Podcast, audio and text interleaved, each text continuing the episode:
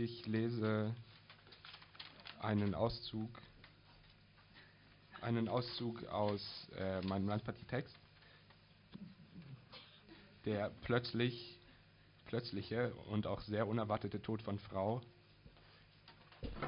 Lina scheint nicht ganz zufrieden mit dem Titel zu sein, aber ich finde find ihn eigentlich ganz gut. Ich finde ihn eigentlich ganz treffend für den Text. Genau, um diesen Auszug zu verstehen, muss ich euch ein paar Sachen sagen. Es geht um Bob. Bob ist eine sehr dreidimensionale Figur und hat auch eine neue Tapete in seiner Küche. Er trifft auf dem auf, auf der Straße trifft er auf die wichtige Frau. Das ist seine, seine Arbeitskollegin von der großen und auch viel Geld machenden Firma.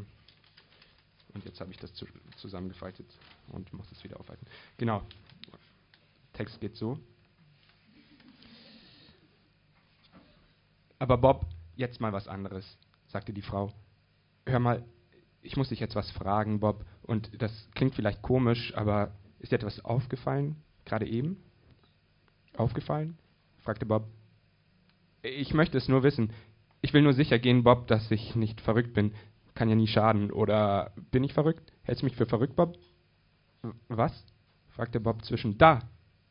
rief die Frau, blieb ruckartig stehen, riss ihn am Arm herum und Bob zuckte zusammen. Huch! druckte den Kopf, duckte den Kopf unter seinen freien Arm. Eine Sekunde verging. Zwei. Was denn?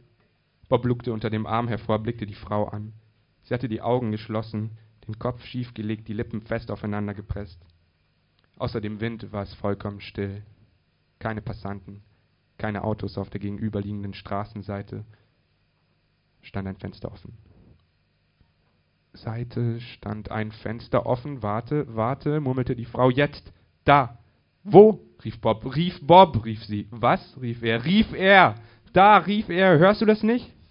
Was soll ich hören? fragte er. Du sollst, na gut, du sollst es weniger hören als vielleicht vielmehr, ich, ich weiß nicht, fühlen. Du sollst es spüren. Bob spürte nichts. Wirklich nichts? Sicher? Insgesamt nichts Außergewöhnliches? Was meinen Sie? Insgesamt heute? ja, die Frau grinste schief, machte zwei Gänsefüßchen in die Luft. Heute. Bob runzelte die Stirn und dachte nach. Eigentlich war heute nichts Komisches passiert. Eigentlich ist heute nichts Komisches passiert. Die Frau lachte auf und setzte sich genauso plötzlich wieder in Bewegung, schleifte Bob neben sich her. Eigentlich nicht, der ist gut, der ist echt gut. Bob betrachtete sie von der Seite. Sie hatte dunkle Ringe unter den Augen, ihre Kiefernmuskeln waren sehr klar zu sehen. Sicherlich kaute sie viel Kaugummi. Und Sie? fragte Bob, während er langsam versuchte, seinen Arm aus ihrem Griff zu wuseln. Was machen Sie hier? Genießen Sie das Wetter? Das Wetter? Die Frau lächelte und schloss ihre Finger um sein Handgelenk. Nein, ich weiß eigentlich gar nicht, wieso ich hier bin. Also, ich habe nur so ein Gefühl, eine Befürchtung, Bob. Es könnte sein, denke ich mir, es könnte sehr gut sein, dass ich eigentlich, ja, eigentlich nur deinetwegen hier bin. Meinetwegen?